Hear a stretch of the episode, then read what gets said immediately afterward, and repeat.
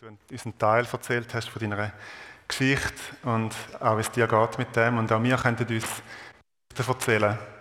Geschichten über die Ehe. Schöne und schwierige Geschichten, Geschichten von Glück und Erfüllung, Geschichten von Zerbruch und von schmerzhaften Erfahrungen. Und wenn wir einander von unseren Erfahrungen erzählen, dann würden wir sehr einzigartige und auch verletzliche Geschichten hören. Vielleicht bist du glücklich verheiratet oder vielleicht auch unglücklich. Vielleicht bist du glücklich, erfüllter Single oder vielleicht sehnst du dich nach einer Partnerschaft. Vielleicht bist du getrennt oder geschieden. Vielleicht bist du verwitwet. Vielleicht bist du verlobt oder befreundet. Vielleicht bist du mit deinem Beziehungsstatus versöhnt oder vielleicht auch nicht. Man sagt, es gibt zwei Arten von Prediger. Die einen, die predigen nicht über die Ehe, weil sie nicht verheiratet sind. Und weil sie ja nichts über Ehe zu sagen haben, die irgendwie aus eigener Erfahrung kommen. Die anderen, die predigen nicht über die weil sie verheiratet sind. Und weil alle in der Gemeinde wissen, ja, also die führen auch nicht jetzt die perfekte Ehe, was auch immer das genau ist. Ich habe zwei wichtige Gründe, warum ich genau heute über die Ehe predige. Der eine ist, weil ich davon überzeugt bin, dass es Gott wichtig ist. Gott ist das Thema Ehe ein Herzensanliegen. Ich komme noch später darauf, warum das so ist. Und der andere ganz persönliche Grund ist, dass meine wunderbare Frau Telin und ich vor 13 Jahren, am 27. August 2010, geheiratet haben.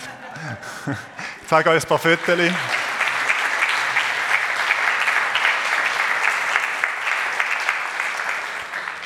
Das ist in Riechen, im Bänkenpark. Wenn er am Morgen um 10 Uhr dort gewesen wäre, hätte er das gesehen. Die Sonne ist aufgegangen und äh, ein strahlend ähm, schöner Tag mit einem strahlenden Ehepaar. Dann haben wir das zweite Foto gesehen. Wir haben geheiratet in der Kirche St. Franziskus unter einem wunderschönen Baldachin. Und dann haben wir noch das Fest gefeiert im Hirzenpavillon, im ba vom Bäumli Hofgut, hat es einen wunderschönen Pavillon, der damals noch äh, hat können gemietet werden Das ist, genau, wunderschön gewesen. Die Ehe als Institution steht enorm unter Druck. Gesellschaftlich und auch geistlich. Und die Frage, was eine Ehe ist und warum sie eine Ehe überhaupt noch braucht, wird immer lauter gestellt. Warum braucht es das eigentlich? Und es gibt lautstarke Stimmen, die quasi die Abschaffung der Ehe fordern. Weil es ein patriarchalisches System ist oder ein genderfindliches System. Und zwar Ehe für alle, hin oder her. Weil die Anzahl Personen in einer Ehe, nämlich zwei, ist schon wie ein Hinweis auf die zwei Geschlechter, Mann und Frau. Und die Wert der Ehe, lebenslange Treue, Exklusivität der Beziehung, ist zum Teil nicht mehr so in. Und so werden quasi alternative Modelle gesucht zu einer monogamen, langfristigen Beziehung. Polyamorie wird gesellschaftsfähig und ich denke, wir sind noch nicht am Ende von diesen gesellschaftlichen Umwälzungen angekommen, die die Ehe und unser Verständnis davon werden beeinflussen. Das ist aber nicht mein Thema. Heute Morgen geht es nicht spezifisch um Gesellschaft und was dort passiert, sondern wir wollen darüber nachdenken, ob und warum wir als Christen den Wert der Ehe sollen hochhalten. Warum soll das für uns wichtig sein? Sind wir, wie man es uns manchmal vorwirft, einfach quasi patriarchalisch gesinnte Männer, die Angst haben, um ihre Macht und Verfügungsgewalt zu verlieren über ihre Frauen? Oder sind ihr Frauen, die von einem alten, romantischen Narrativ irgendwie in die Ehe hineingeködert werden und dort äh, glauben irrtümlicherweise, dass er Erfüllung findet, wie man es manchmal sagt. Oder haben wir einfach finanzielle Gründe oder wenn wir einen gesicherten Rahmen? Oder ist es pure Tradition? Man hat es immer schon gemacht, unsere Eltern haben es gemacht, wir machen es auch, unsere Kinder sollen es auch machen. Also sind wir einfach nur quasi die konservativen Evangelikalen, die noch nicht gemerkt haben, dass der Zug weitergefahren ist, die noch nicht gemerkt haben, dass die Ehe eigentlich alt ist. Lassen uns ganz zurückgehen an den Anfang und uns überlegen, was aus christlicher Sicht der Ehe ihren tiefen Sinn gibt. Wir haben es schon gehört, wo Gott die Frau geschaffen hat, der Adam da mehr oder weniger im Koma gelegen ist, äh, auf dem Operationstisch und nachher die Frau vor ihm steht, ist er absolut begeistert. Das ist endlich Gebein von meinem Gebein und Fleisch von meinem Fleisch. Die soll Männin heißen, denn vom Mann ist sie genommen. Männin ist so ein relativ holpriger ein Wortspiel, ein Wortwitz, wo wirklich Martin Luther eingeführt hat in die deutsche Sprache, wo, wo sich zum Glück nicht durchgesetzt hat. Äh, ja, es klingt ein holprig, Männin. Also, was ich aber sagen ist, im Hebräischen ist äh, das Wort für Mann ist ish und das Wort für Frau ist isha. Also es ist ganz nah beieinander. Die sind wirklich aufeinander bezogen. Er spürt die tief innere Verbundenheit mit der Frau und nennt sie quasi nach ihm. Im nächsten Vers redet jetzt nicht mehr der Adam, sondern es ist wie die Stimme aus dem Off, wo sagt, darum wird ein Mann seinen Vater und seine Mutter verlassen und seiner Frau anhängen und sie werden ein Fleisch sein. Das ist so der grundlegendste Ehevers in der Bibel, obwohl weder das Wort Ehe noch das Wort Hochzeit drin vorkommt. Und doch ist der Vers zur Grundlage geworden vom biblischen Eheverständnis. Es kommen da mehrere Ebenen zusammen. Das eine ist Vater und Mutter verlassen, also sich lösen von der Verwandtschaft, einen Weg beschreiten, sich ablösen von der Zugehörigkeit zu der eigenen Herkunftsfamilie. Hin zu der Verbindung mit einer neuen Person und zur Gründung dann von einer neuen Familie. Also der Kleber quasi ablösen. Das Zweite, was beschrieben wird, ist seiner Frau anhängen, zusammenkleben, sich zutiefst verbinden. Es entsteht eine neue Einheit. Und es wird eng gefasst, wenn man dann nur an die Sexualität denkt, die spielt sicher auch eine Rolle, aber sie kleben zusammen, nicht einfach nur auf der körperlichen Ebene, sondern da ist eine Herzensverbindung, sie werden zutiefst eins. Und das Dritte, was beschrieben ist, ein Fleisch sein. Ein interessanter Ausdruck, den wir in unserer Alltagssprache gar nicht benutzen. Zutiefst aufeinander bezogen bleiben, in dieser Einheit leben quasi nicht zwei Fleisch sein, sondern eins Fleisch. In aller Individualität, in aller Verschiedenheit von Mann und Frau und von allen zwei Personen, die zusammenkommen. Das ist immer sehr verschieden. Aber wir hören da aus aus dem Vers, die Ehe als Verbindung von Mann und Frau ist ein Bund.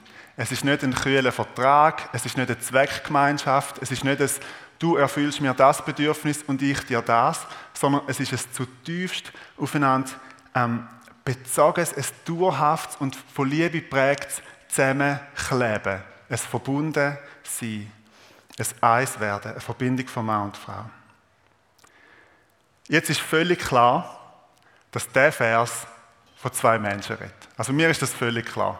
Und ich würde sogar so weit gehen und sagen, also wenn es irgendwo einen Vers gibt in der ganzen Bibel, wo jetzt mal so richtig zwischenmenschlich ist, dann ist doch der. Da geht es doch jetzt wirklich um Menschen. Aber jetzt bekommt das Ganze, wenn wir ins Neue Testament gehen, einen ganz neuen Dreh. Und zwar in Epheser 5. An verschiedenen Stellen im Neuen Testament wird der Vers aufgenommen, aber in Epheser 5 schreibt der Paulus folgendes. Er zitiert zuerst den Vers. Deshalb, so heißt es in der Schrift, wird ein Mann Vater und Mutter verlassen und sich mit seiner Frau verbinden, und die zwei werden ein Leib sein.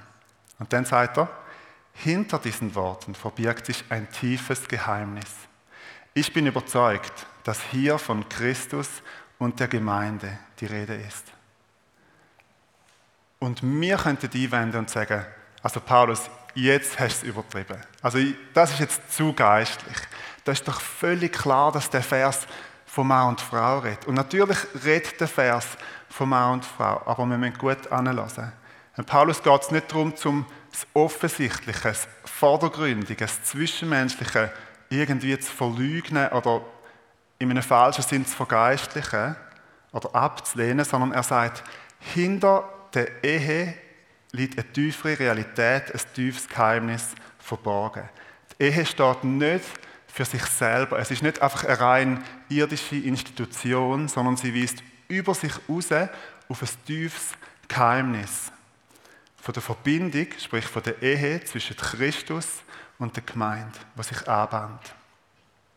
Die Verbindung zwischen Christus und der Gemeinde ist nicht wie eine Ehe, sondern es ist eine Ehe.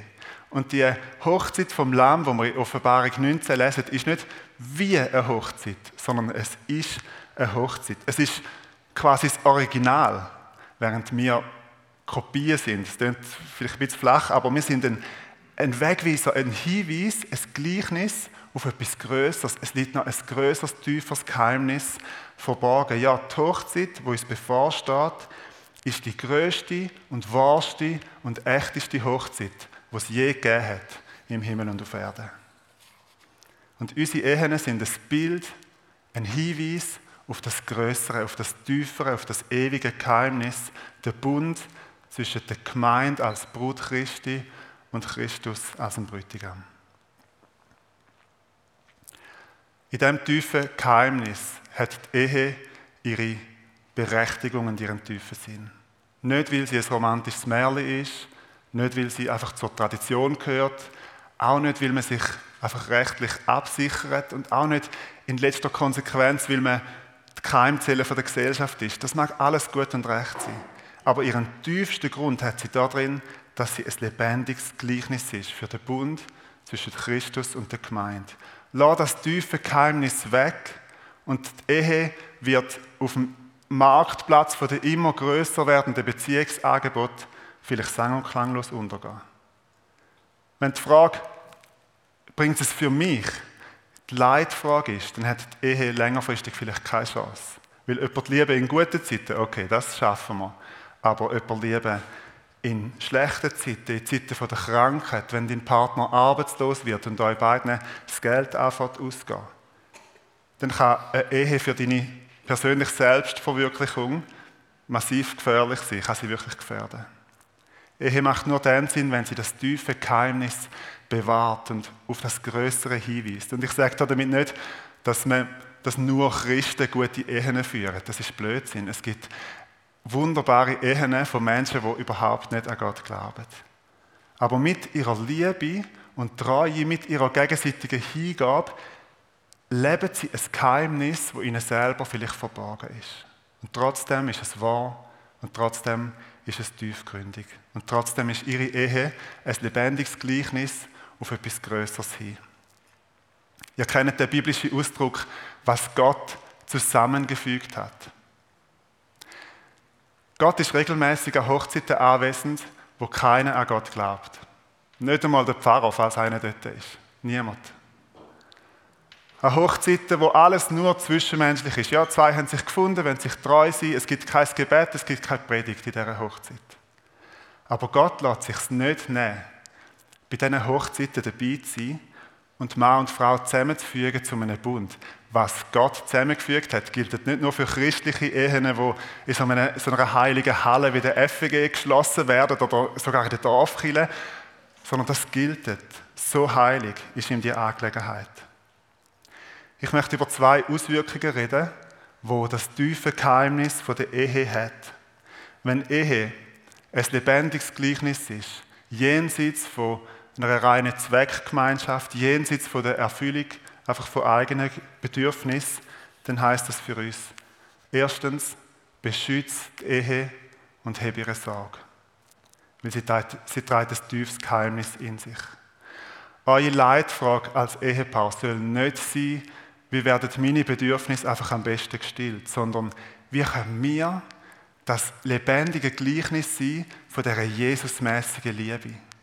Epheser 5, das ganze Kapitel gibt uns, oder ein Teil vom Kapitel gibt uns ganz konkrete und hilfreiche Hinweise und bespricht schwierige Fragen wie, was heißt Unterordnung? Was heißt Jesusmäßige Hingabe? Und dort geht es nicht um einfach ein paar quasi alte moralische Standards, sondern leset das mal mit dieser Brille von, wie können wir bestmöglich das Gleichnis sein auf die Liebe, auf die Hingabe von Jesus und der Gemeinde. Investiert Zeit und Energie und Gebet in eure Ehe, weil ihr damit, zwar ohne Wort, aber sehr vollmächtig, predigt. Beschützt eure Ehe und hebt ihre Sorge, weil ihr damit einem tiefen Geheimnis Sorge trägt und es nach Hause transportiert. Und stellt Gott doch, wenn ihr verheiratet sind, heute Morgen ganz persönlich die Frage, wie können wir in unserer Ehe sie beschützen, ihre Sorge tragen und noch mehr zu dem Gleichnis werden. Das gilt aber nicht nur für die Ehepaare unter uns. Auch wenn du nicht oder noch nicht oder nicht mehr verheiratet bist, kannst du die Ehe beschützen und ihre Sorge tragen. Vielleicht bist du glücklicher Single, bewusst ledig geblieben, keine Ehe eingegangen. Und du hast absolut recht damit. Ehe ist kein Gebot. Man muss als Christ überhaupt nicht heiraten, sondern auch das ledig sein und bleiben kann ganz starkes, etwas Starkes erzählen. Und trotzdem kannst du die Ehe beschützen und zu ihrer Sorge tragen. Zum Beispiel, indem du verheiratete Menschen in deinem Umfeld ermutigst und unterstützt, indem du ihnen Freund bist und Freundin, indem du nicht die Frau oder den Mann von jemand anderem begehrst und damit in deinem Herz Ehebruch begehst. Ich bin überzeugt, jede Ehe braucht einen Fanclub. Was heißt das? Jede Ehe braucht Leute um sich herum, Verheiratete oder Unverheiratete, Jüngere oder Ältere oder Gleichaltrige, die sagen, hey, wir sind für euch, wir stehen für euch ein, wir ermutigen euch. Vielleicht ganz selten gibt es mal ein Wort von der, wenn das nicht anders machen oder von der Zurechtweisung, aber das ist nicht der Fokus, sondern wir sind für euch da, wir stehen um euch herum, wir ermutigen euch. Vielleicht wünschst du dir eine Ehe. Du bist vielleicht befreundet oder auch nicht. Du kannst deine eigene, womöglich zukünftige Ehe beschützen und zu ihrer Sorge tragen. Ihr könnt das tun, indem ihr aufeinander wartet. Sexualität ist der allerhöchste körperliche Ausdruck von Intimität, von sich einander verschenken. Es ist etwas Exklusives, etwas Heiliges. Etwas, wo nicht einfach belanglose Lustbefriedigung ist, sondern zutiefst bedeutsame Hingabe und damit auf etwas Größeres hinweist. Und wenn ihr das in dem exklusiven Bund von der Ehe miteinander lebt und nicht außerhalb und nicht vorher, dann gebt ihr Gott damit die Ehre, indem ihr die Ehe schützt und ihre Sorge trägt. Und wenn ihr aufeinander wartet, dann gebt ihr einander die größtmögliche Wertschätzung und eurer zukünftigen Ehe einen ganz starken Schutz mit auf den Weg. Und ihr werdet es garantiert nicht bereuen. Wir reden darüber, wie man die Ehe mit dem tiefen Geheimnis kann beschützen und ihre Sorge tragen. Vielleicht lebst du von deinem Ehepartner getrennt oder ihr seid geschieden und du denkst, super, eine Ehepredigt, wo bin ich jetzt da gelandet? Vielleicht ist deine Ehe zerbrochen, aus welchen Gründen auch immer. Da gibt es ja ganz viel und einzigartige Geschichten. Aber vielleicht merkst du, wie du wie das Label trägst von dieser geschiedenen Person. Und ich möchte dir heute Morgen Mut machen. Gott hat dich nicht abgeschrieben. Gott ist nicht ratlos geworden an dir. Gott hat einen Weg für dich, wie du in deiner Lebenssituation kannst das Geheimnis von der Ehe schützen und ihm Sorge tragen. Und wir können nicht in zwei Sätzen abhandeln, was die Bibel alles zu dem großen Themenkomplex von Scheidung und Wiederheirat sagt. Und das ist auch nicht das Thema heute Morgen. Aber ich lade dich ein, zum mit dem Buch in der Hand und ganz ergebnisoffen vor Gott und ihm die Frage stellen, welchen Weg möchtest du jetzt mit mir gehen? Wie kann ich dich und das tiefe Geheimnis der Ehe in meiner Lebenssituation größtmöglich ehren? Und ich möchte es nicht reduziert haben auf ein paar Verbot und Gebot, sondern Gott könnte dich auf einen Prozess mitnehmen, wo du innerlich deinem Ex-Partner kannst vergeben. Nicht, weil er besser geworden ist, sondern weil Gott dir vergeben hat. Was genau der nächste Schritt ist, kann ich nicht sagen. Aber die Pflicht und auch die Möglichkeit, um den Wert und das Geheimnis der Ehe zu beschützen und ihm Sorge zu tragen, das traut Gott dir genauso zu wie allen anderen. Ihr lieben geschiedene Männer und Frauen, wenn Jesus mit geschiedenen Menschen nicht klarkommen würde, dann wäre Johannes 4 nicht in der Bibel. Haben ihr das gewusst? Dann hätte das Gespräch mit der Frau, mit der Samariterin am Brunnen nie stattgefunden. Die Frau, die fünfmal geschieden ist und mit dem sechsten Mal ist sie nicht verheiratet. Aber wisst ihr was? Jesus hat sie nicht abgeschrieben. Wisst ihr was? Es ist die erste Frau gewesen, der erste Mensch im Neuen Testament, wo den Missionsauftrag außerhalb der jüdischen Community rausgetragen hat in ein Dorf von Samariter. Bis sie am Schluss sagen, wir haben wirklich erkannt, dass du der Retter der Welt bist. Weil die Frau den Mut hat, um sich nicht selber abzuschreiben, sondern die hat im ganzen Dorf angefangen zu erzählen von dem Messias Und auf sein Wort haben noch viel mehr Menschen an ihn geglaubt. So viel zu der Lüge. Gott könnte dich nicht brauchen, wenn du geschieden bist. Wenn du dich als knicktes Rohr fühlst oder als glimmende Docht, dann hat Gott ein gutes Wort für dich, eine gute Nachricht. Aus dem tiefen Geheimnis der Ehe folgt erstens, wir haben darüber geredet, oder ich, beschützt Ehe und habe ihre Sorge. Und das Zweite, was aus dem tiefen Geheimnis folgt, die Ehe ist wichtig, aber sie ist nicht das Wichtigste. Jetzt kommt der unromantischste Satz von der ganzen Predigt, hebt euch fest. Falls du eine Ehe führst, ist es nur die zweitwichtigste Ehe in deinem Leben. Um Himmels Willen. Das klingt unromantisch, aber es ist wahr. Der Bund mit Christus, die kommende Hochzeit, die Ehe, wo sich da anbahnt, ist noch wichtiger als die Ehe, wo du jetzt führst. Es ist allgemein wichtiger als dein Zivilstand jetzt auf der Erde, weil jede Ehe auf der Erde hört einmal auf, bis dass der Tod euch scheidet. Die Ehe mit Jesus Christus ist eine himmlische, ewige Realität. Und ob du es gemerkt hast oder nicht, wir sind mitten in den Vorbereitungen. Der Paulus schreibt der Korinther im 2. Korinther 11 folgendes. Denn ich kämpfe mit leidenschaftlichem Eifer um euch, mit einem Eifer, den Gott selbst in mir geweckt hat. Wie ein Vater seine Tochter mit dem einen Mann verlobt, für den sie bestimmt ist, so habe ich euch mit Christus verlobt. Und mir liegt alles daran, ihm eine reine, unberührte Braut zuzuführen. Wir sind verlobt. Und wenn du an Jesus Christus glaubst, und dein Glaube könnte heute Morgen seinen Anfang nehmen, dann bist du auch verlobt. Und zwar völlig egal, ob du ledig bist oder befreundet oder verlobt auf dieser Erde oder verheiratet oder trennt, geschieden oder verwitwet.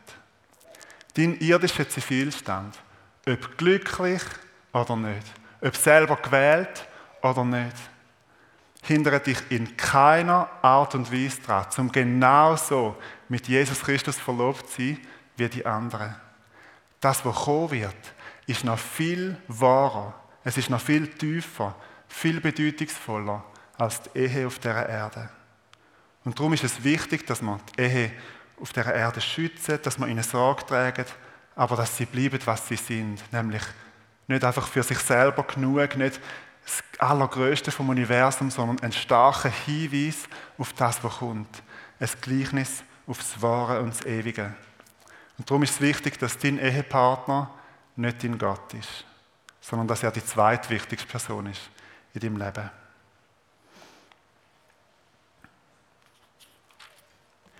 Ich lese zum Schluss nochmal die Verse aus Epheser 5. Deshalb, so heißt es in der Schrift, wird ein Mann Vater und Mutter verlassen und sich mit seiner Frau verbinden und die zwei werden ein Leib sein. Hinter diesen Worten verbirgt sich ein tiefes Geheimnis. Ich bin überzeugt, dass hier von Christus und der Gemeinde die Rede ist.